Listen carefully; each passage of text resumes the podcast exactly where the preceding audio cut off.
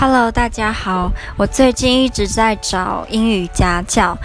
那说得上顺利吗？我也不晓得，因为目前都是停留在试教的阶段，还没有真正确定下来的。明天早上要试教一个成人英语，我以前其实没有教过成人，所以我很紧张，所以希望一切顺利。为了要教成人英语，我今天就去图书馆借了很多英语相关的书以及我自己想看的书。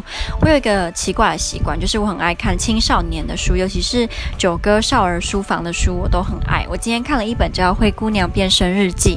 他在讨论一个国中女生，她从变坏到变好，以及在青春期的时候一些事情，我就觉得跟我有点像，甚至是跟现在的我有点像。